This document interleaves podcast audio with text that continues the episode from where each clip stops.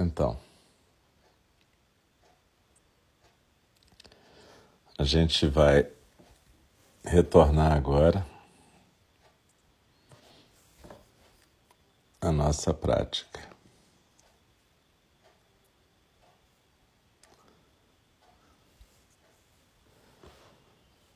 Muito obrigado pela presença.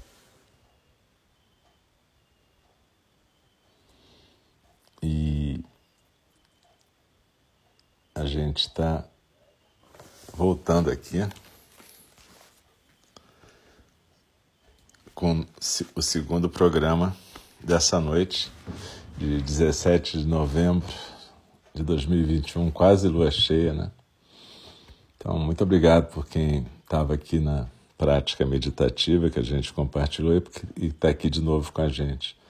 Se você está chegando agora e não pôde praticar a meditação em conjunto, não faz mal, mas só procura.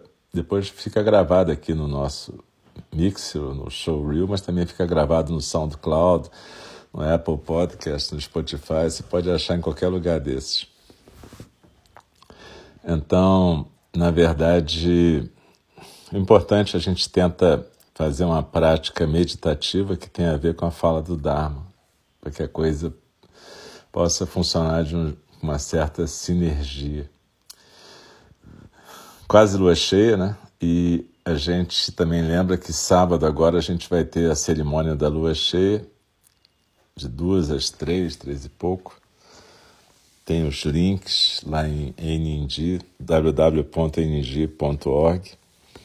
E nessa cerimônia, a gente normalmente faz duas vezes, faz a da lua nova e da lua cheia. Na lua nova a gente faz o ritual onde a gente renova nossos votos. E na lua cheia a gente faz a, a prática do conselho, né? Que é aquela prática onde cada um abre o seu coração, se tiver à vontade, fala o que for relevante sobre a sua prática. Não é uma terapia de grupo, a gente não fica comentando, a gente apenas compartilha. Também, se a gente quer ficar em silêncio, não tem problema. Então, se você puder estar, é uma experiência muito legal. Mas hoje a gente vai voltar aqui com a nossa fala do Dharma. Eu lembro, para quem está aqui pela primeira vez, que a fala do Dharma é como se fosse uma prática de zazen, ou seja, a gente faz na mesma postura, sentado na almofada ou sentado na cadeira, na forma ocidental mas com os olhos suavemente fechados, coluna ereta, deixando a inspiração e a expiração dançarem com as palavras. No começo da fala do Dharma, a gente recita os três vezes o verso da abertura do Dharma, que é um verso de intenção para a gente praticar a presença. E no final a gente recita os quatro votos dos Bodhisattvas, que são versos para a gente intensificar a nossa intenção de presença durante a nossa vida cotidiana. Esses versos a gente recita em conjunto e no finalzinho ainda recita um versinho de Dogen Zenji que recomenda que a gente não desperdice a nossa vida. Então é isso. Muito obrigado pela presença. Vamos para a nossa postura e vamos começar a nossa prática.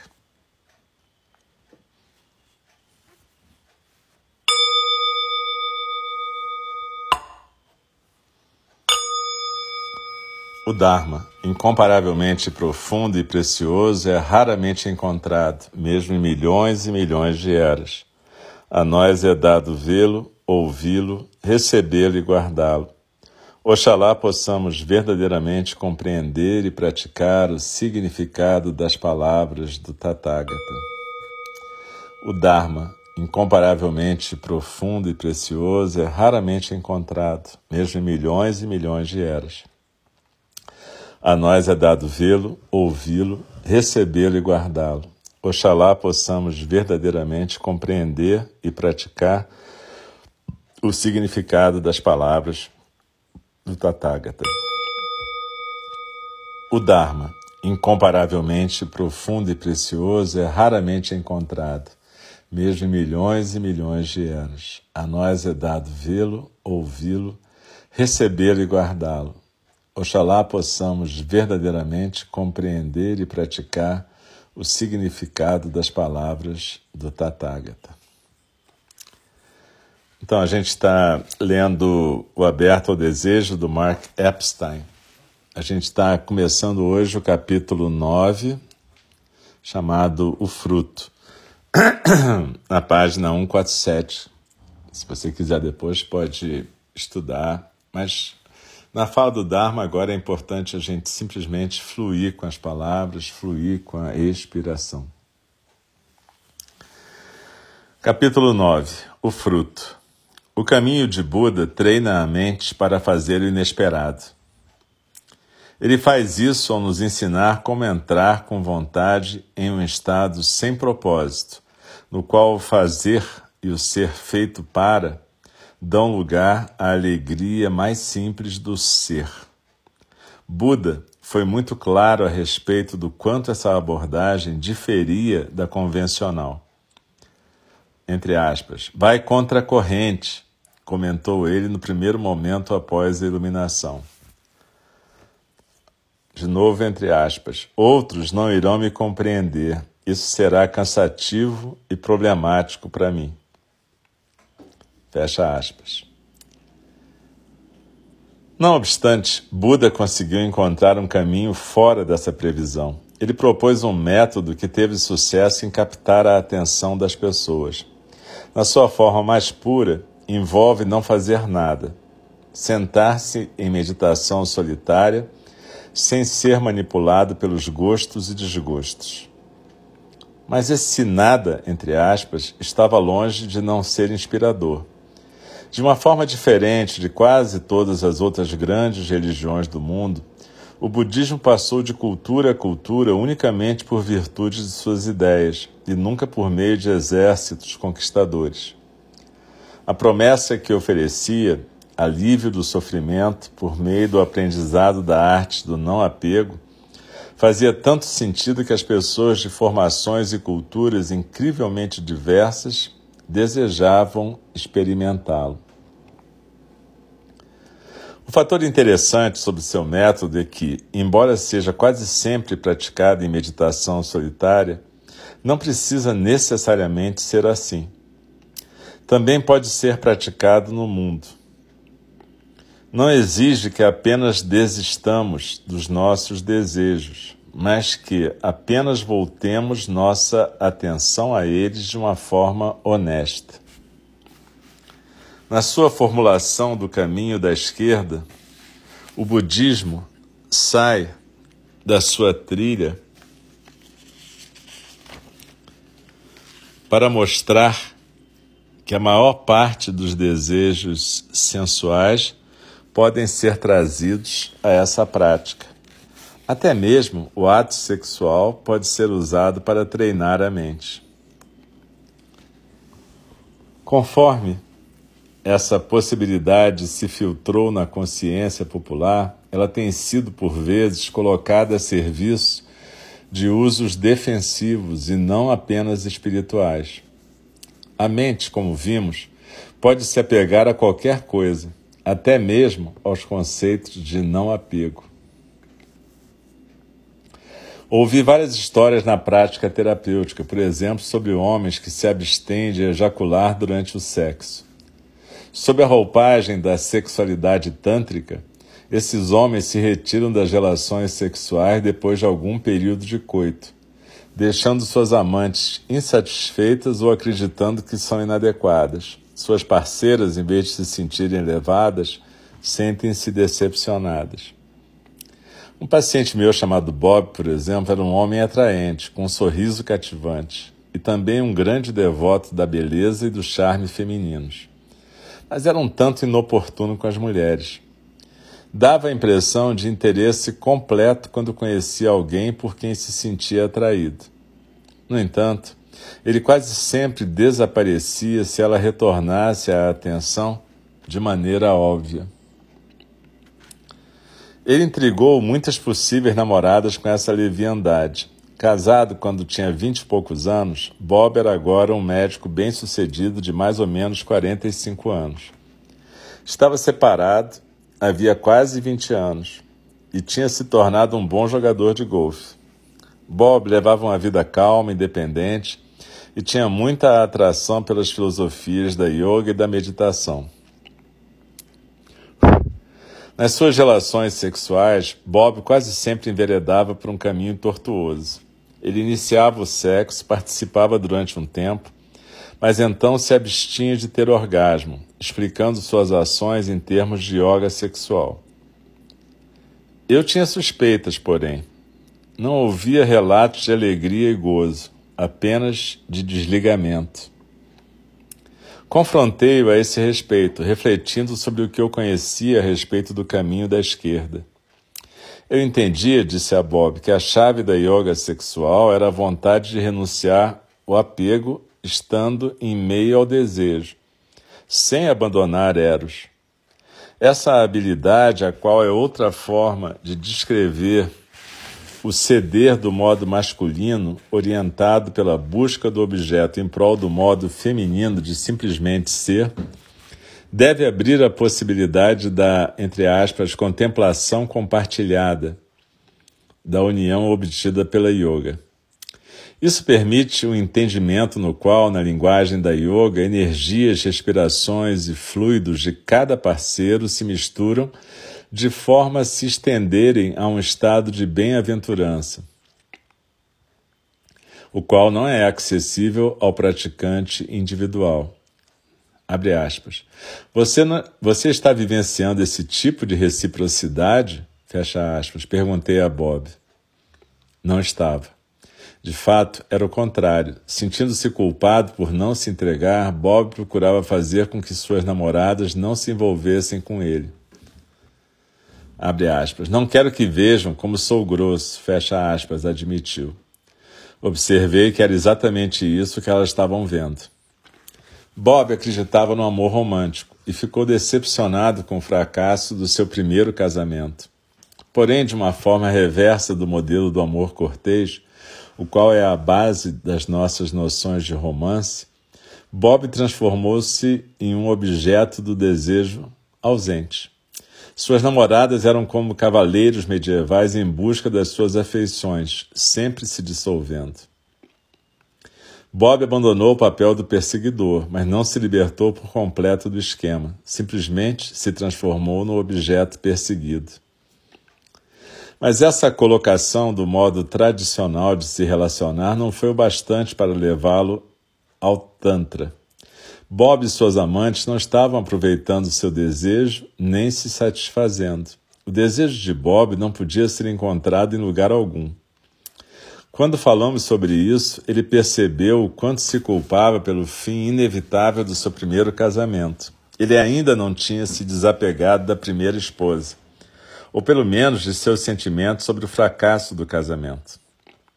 Seu luto incompleto interferia na sua capacidade de se dar às novas paixões. Seu Tantra não era, na verdade, Tantra. Em lugar de se abrir e a sua parceira aos estados inexplorados da consciência mútua, Bob se apegava a um estado particular de excitação no qual ele era o objeto. Escondia-se nesse estado, sob disfarce de yoga sexual, nunca se permitindo às suas parceiras entrar em áreas mais férteis de intimidade erótica onde dois sujeitos exploram as naturezas não captáveis um do outro. De certa forma, ele era como uma pessoa viciada em meditação pacífica.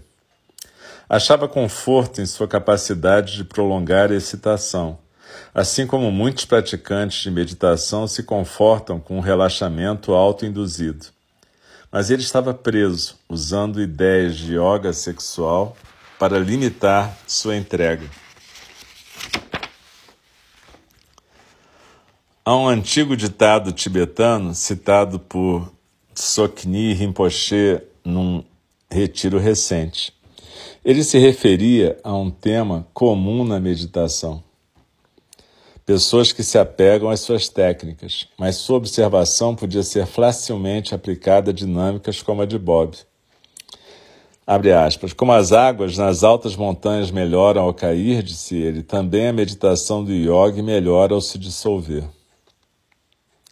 Mesmo em estados de absorção meditativa muito refinados, implica o ditado, uma versão do eu pode persistir na forma objetificada.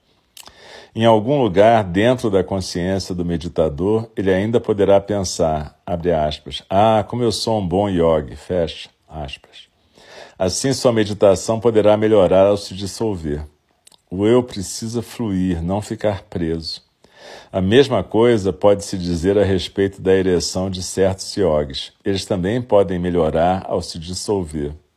O apego, em qualquer estado, não importa o quanto seja idealizado, apenas perpetua o sofrimento. Em contraste com os caminhos mais bem conhecidos da renúncia e do asceticismo, o caminho do despertar sensual, o caminho da esquerda, usa a paixão comum para desenvolver a mente de uma maneira análoga àquela que pode ocorrer na meditação solitária. Primeiro, a vontade passional do desejo erótico é usada para desenvolver uma vida pessoal interior expandida. Exatamente como a introspecção solitária da meditação clássica pode fazer. Isso é feito ao se introduzir uma pessoa no vazio entre a satisfação e a realização e encorajá-la a entrar no espaço, em vez de evitá-lo. Isso promove o confronto com o apego e a percepção de que há um limite sobre o quanto a posse ou controle é possível. A natureza, entre aspas, objetiva da realidade começa a se quebrar. Os objetos se tornam sujeitos, um processo que é facilitado pelo exame do apego. É isso a que Bob pode estar, ter estado resistindo. Em lugar de se abrir para a experiência subjetiva da sua amante, ele se retira para o próprio medo. Em vez de usar o encontro erótico como uma janela para a natureza efêmera do eu e do outro, ele se fechava e se distanciava da experiência da sua amante. Mas os ensinamentos secretos do caminho da esquerda aconselham a abordagem oposta. Ao se abrir para o inefável desejo do outro, su sugerem esses ensinamentos, podemos ir além do sujeito e do objeto, percebendo a última base de realidade, chamada de vacuidade em meio a experiências agradáveis. Seja abordada por meditação solitária ou desejo sensual, a mais elevada yoga da meditação budista envolve misturar bem-aventurança e vacuidade, numa experiência conhecida como não dualidade. Conforme essa abordagem foi postulada na linguagem deliberadamente ilusória dos Tantras, ela foi com efeito escrita no corpo da mulher, seja porque a cultura do budismo medieval era dominada pelos homens e então a perspectiva feminina representava o outro, entre aspas, desconhecido, ou porque o desejo feminino realmente detém um segredo criticamente importante, não sei. Mas as imagens femininas impregnam toda a literatura do caminho da esquerda, sempre entendido como linguagem secreta o amplo uso de tais imagens devia ser decifrado apenas àqueles iniciados nesse caminho. Mas conforme o lemos, a inconfundível atração da contemplação compartilhada do casal erótico pode ser sentida. O desejo feminino de se libertar do status de objeto é alto e claro, e esse desejo é valorizado como a fundação da sabedoria libertadora que tanto almejamos.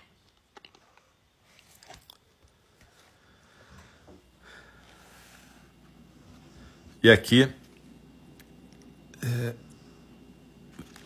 vem essa coisa importantíssima, onde o Mark compara a prática da meditação solitária e a prática da meditação por duas pessoas, um casal em conjunto uma forma tântrica como práticas que podem levar a uma experiência de não dualidade, a essa experiência da vacuidade misturada com bem-aventurança. Eu, eu curto esse jeito de explicar porque a gente não associa vacuidade a bem-aventurança, a gente associa bem-aventurança a satisfação.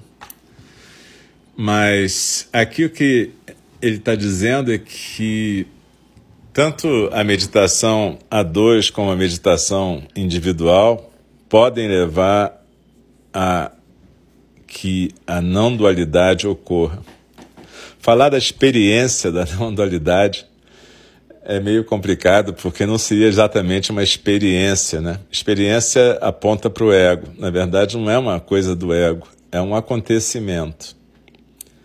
Quando a gente se permite nesse encontro erótico descrito aqui, que na verdade é um encontro em que dois sujeitos dançam na respiração e na presença, você pode deixar que a não dualidade, a vacuidade aconteça, assim como a gente deixa a não dualidade e a vacuidade acontecerem quando a gente deixa acontecer o zazen.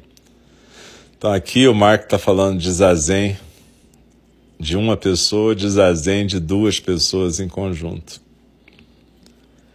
E é muito bonito porque, na verdade, ele fala também dessa questão de usar o não apego como defesa. Muitas vezes, pessoas que se dizem praticantes budistas usam essa explicação do não apego para não se envolverem amorosamente com ninguém, não terem compromissos com ninguém. Então, elas falam que não se apegam, mas não se deixem levar por esse tipo de declaração abusiva.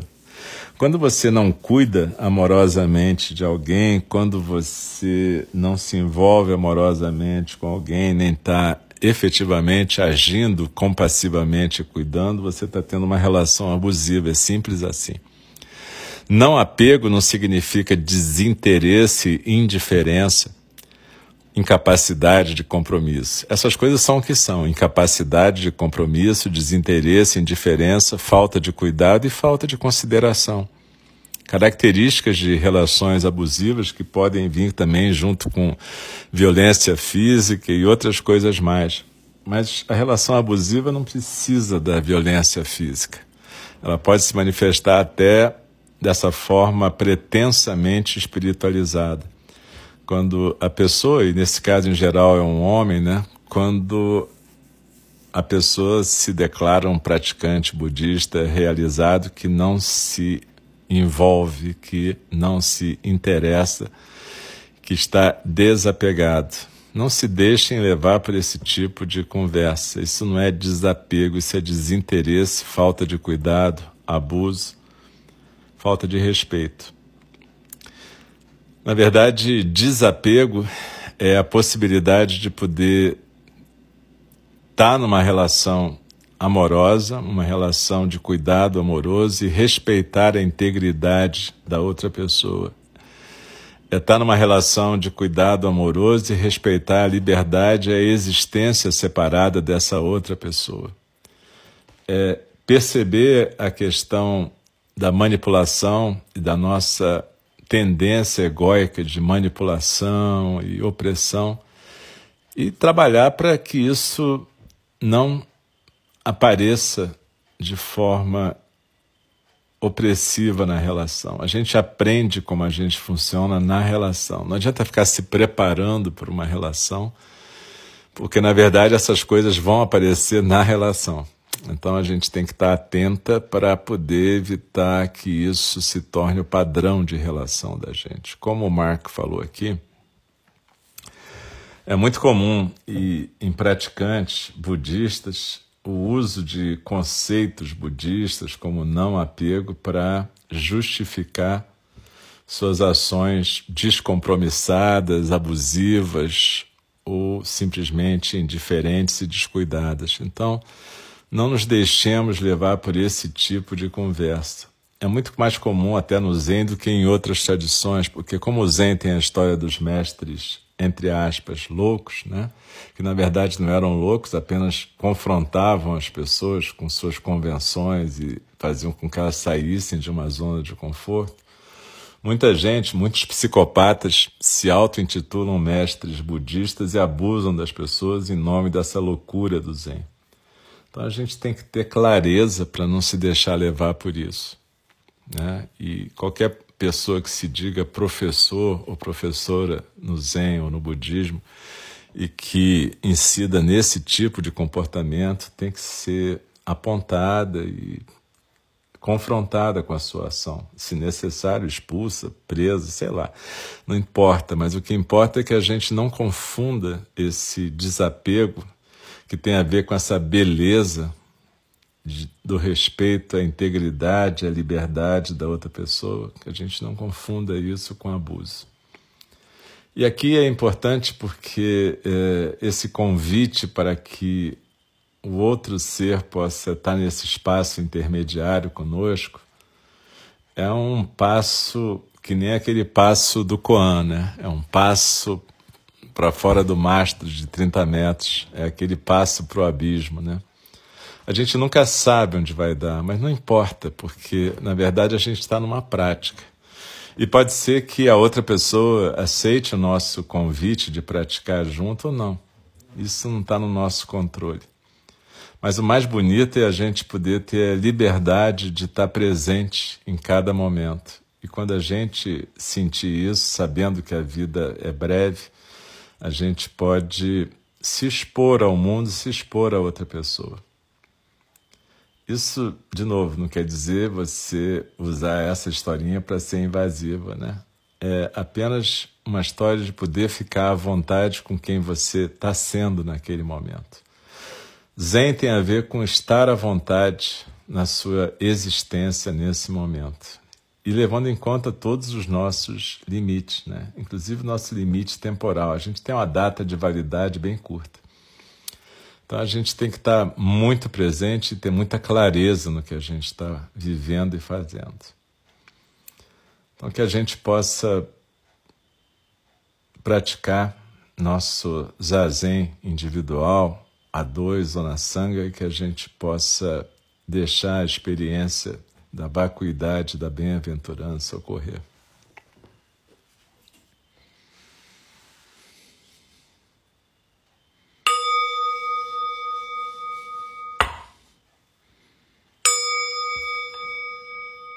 As criações são inumeráveis, faço o voto de libertá-las.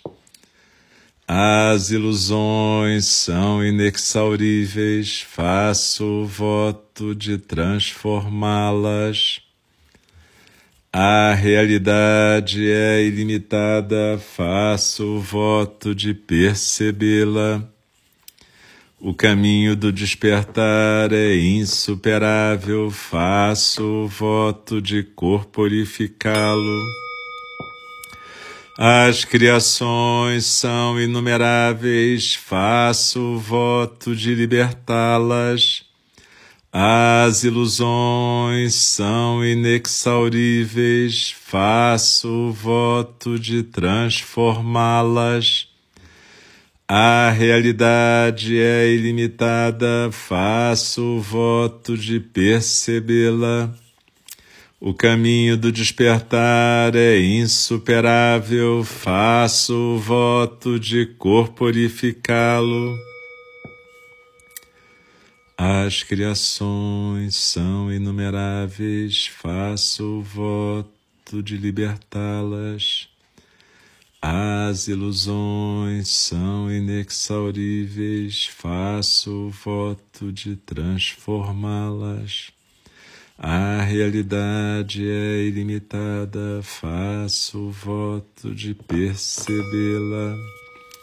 O caminho do despertar é insuperável, faço o voto de corporificá-lo.